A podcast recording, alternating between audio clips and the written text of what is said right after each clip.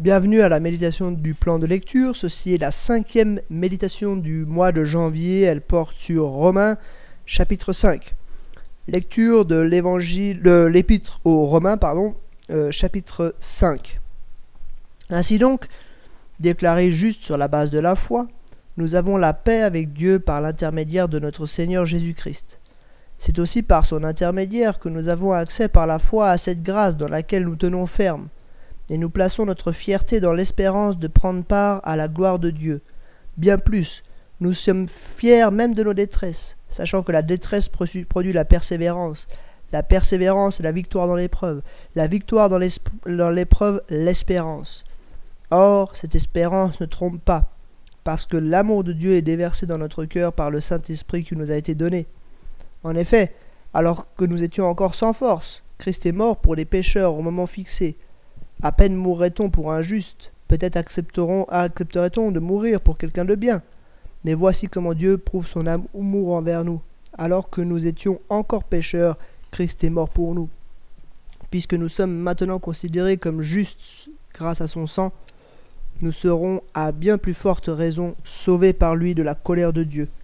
En effet, si nous avons été réconciliés avec Dieu grâce à la mort de son Fils lorsque nous étions ses ennemis, nous serons à bien plus forte raison sauvés par sa vie maintenant que nous sommes réconciliés.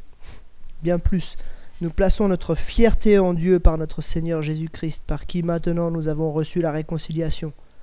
C'est pourquoi, de même que par un seul homme le péché est entré dans le monde, et par le péché la mort, de même la mort a atteint tous les hommes, parce que tous ont péché. En effet, avant que la loi ne soit donnée, le péché était déjà dans le monde. Or, le péché n'est pas pris en compte quand il n'y a pas de loi. Pourtant, la mort a régné depuis Adam jusqu'à Moïse, même sur ceux qui n'avaient pas péché par une transgression semblable à celle d'Adam, qui est l'image de celui qui devait venir. Mais il y a une différence entre le don, gratuit et la faute. En effet, si beaucoup sont morts par la faute d'un seul, la grâce de Dieu et le don de la grâce qui vient d'un seul homme, Jésus-Christ, ont bien plus abondamment été déversés sur beaucoup. Il y a une différence entre ce don et les conséquences du péché d'un seul. En effet, c'est après un seul péché que le jugement a entraîné la condamnation, tandis que le don gratuit entraîne l'acquittement après un grand nombre de fautes. Si par un seul homme, par la faute d'un seul, l'un seul, la mort a régné, ceux qui reçoivent avec abondance la grâce et le don de la justice régneront à bien plus forte raison dans la vie par Jésus-Christ lui seul. Ainsi donc, de même que par une seule faute la condamnation a atteint tous les hommes, de même, par un seul acte d'acquittement, la justification qui donne la vie s'étend à tous les hommes. En effet, tout comme par, la désobéissance d'un seul homme, beaucoup ont été rendus pécheurs, beaucoup seront rendus justes par l'obéissance d'un seul. L'intervention de la loi a entraîné la, multiplication des fautes, mais là où le péché s'est multiplié, la grâce a surabondé. Ainsi, de même que le péché a régné par la mort, de même la grâce règne par la justice pour la vie éternelle par Jésus-Christ notre Seigneur. Jusqu'ici, Romains chapitre 5. Alors là, il s'agit d'un chapitre extrêmement riche. Il y aurait tellement de choses à dire sur, ce chapitre qu'on dépasserait l'heure de, de, de sans problème euh, pour expliquer tout ce qu'il y a dans ce chapitre. Mais je vais me contenter pour cette fois de simplement relever quelques euh, passages que je trouve saisissants. Euh, six versets en fait dans ce, dans ce chapitre que, que j'aimerais vous inviter simplement à méditer et faire une ou l'autre remarque sur ces six versets. Le premier verset, c'est le verset 5. Or, cette espérance ne trompe pas, parce que l'amour que de Dieu est déversé dans notre cœur par le Saint-Esprit qui nous a été donné. Ce verset, il nous dit qu'on a une espérance, et c'est bien sûr basé sur tout ce qui est dit au verset 1 à 4, mais en fait, l'espérance, l'assurance du salut nous est donnée par l'Esprit de Dieu qui est en nous, qui nous convainc du fait que nous sommes sauvés par Jésus-Christ. On peut avoir une espérance, une assurance même du salut.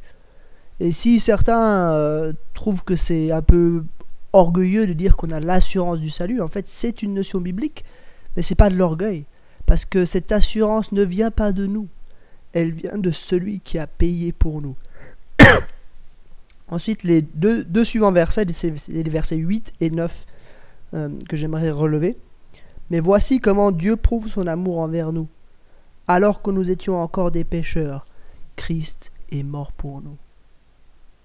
Il y a ce développement, hein. À peine est-ce qu'on mourrait pour des gens de bien. Mais Christ, lui, alors qu'on était ses ennemis, alors qu'on était tout l'opposé de, ce qu'il aurait dû aimer euh, selon nos, nos critères, nos références, il est mort pour nous. On n'a rien mérité. Mais il nous a aimés. Et puis tout de suite après, hein, puisque nous, le verset 9, hein, puisque nous sommes maintenant considérés comme justes grâce à son sang, nous serons à bien plus forte raison sauvés par lui de la colère de Dieu. Il ne s'agit pas juste de, la justification, mais il s'agit d'être sauvé de la colère de Dieu. Il s'agit en fait de, la vie éternelle. Il s'agit d'être réconcilié avec Dieu pour l'éternité. Le quatrième verset que j'aimerais relever, c'est le verset 12. C'est pourquoi, de même que par un seul homme le péché est entré dans le monde, et par le péché la mort, de même, la mort a atteint tous les hommes, parce que tous ont péché. Un verset fondamental pour comprendre que on est tous pécheurs. Et puis si vous lisez un petit peu la suite, vous verrez que en fait, c'est pas simplement le fait de désobéir à des commandements explicites de la loi. Le péché est en fait une nature qui nous colle à la peau. On est des pécheurs par nature. On ne fait pas la volonté de Dieu par nature. On est opposé à Dieu. Et si vous lisez bien hein, la, section de 12 jusqu'à 17, euh, vous verrez qu'en fait, ce qu'il dit, c'est que c'est pas à cause de nos actes que nous sommes pécheurs, c'est parce que nous sommes de la lignée d'Adam. Puisque nous sommes dans cette lignée qui s'est rebellée contre Dieu, nous sommes des pécheurs par nature. Et ce dont nous avons besoin, c'est pas d'avoir des attitudes ou des, des vies purifiées, c'est d'entrer dans une nouvelle lignée, dans une nouvelle alliance. Et du coup, il faut remplacer Adam, le chef de l'ancienne alliance, par un nouveau chef d'alliance, Jésus-Christ. Le prochain verset sur lequel j'aimerais je, qu'on se concentre, c'est un peu le pendant du verset 12, c'est le verset 18. Ainsi donc, de même que par une seule faute la condamnation a atteint tous les hommes, de même par un seul acte d'acquittement la justification qui donne la vie s'étend à tous les hommes. On voit que Christ, Jésus-Christ est bel et bien ce nouvel Adam qui apporte non plus la condamnation, mais l'acquittement. Il est celui par qui la, grâce peut entrer dans nos vies. Et puis, pour terminer, le verset 21. Ainsi, de même que le péché a régné par la mort, de même la grâce règne par la justice pour la vie éternelle, par Jésus-Christ, notre Seigneur. On peut juste dire Amen à cela. Voilà, c'était juste quelques pensées sur ce chapitre incroyablement riche, ce chapitre 5 de Romains. Et je vous dis à demain pour un nouvel épisode.